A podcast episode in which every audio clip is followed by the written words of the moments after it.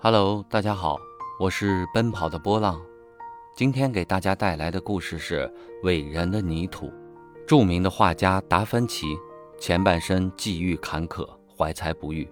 三十多岁时，他投奔到米兰的一位公爵门下，希望他给自己创造一些机会。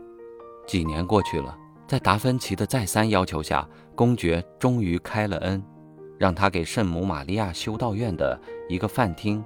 画装饰画，让他给圣玛利亚修道院的一个饭厅画装饰画，这是一件无足轻重的事情，一个普通的匠人就可以完成。但是达芬奇却花了自己所有力量去进行创作，他日夜站在脚手架上，干到夜色降临也不肯下来，有时候会站立在画前三四天都不动。五百年后，这幅名为《最后的晚餐》的壁画，仿佛成了一个预言。巨人如果不嫌弃一块泥土，那么他就能使它变成黄金。启示：如果想让别人承认你，那么抓住每一个哪怕是小小的机会，让你的光芒从中折射出来。